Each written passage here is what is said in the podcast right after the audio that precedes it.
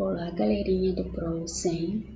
Aqui então eu estou gravando esse tutorial para a gente poder é, ver como é que faz a criação, para nos ajudar como é que faz a criação, é, a distribuição e a publicação dos nossos podcasts, nossos drops, né, aqui do projeto do Pro 100.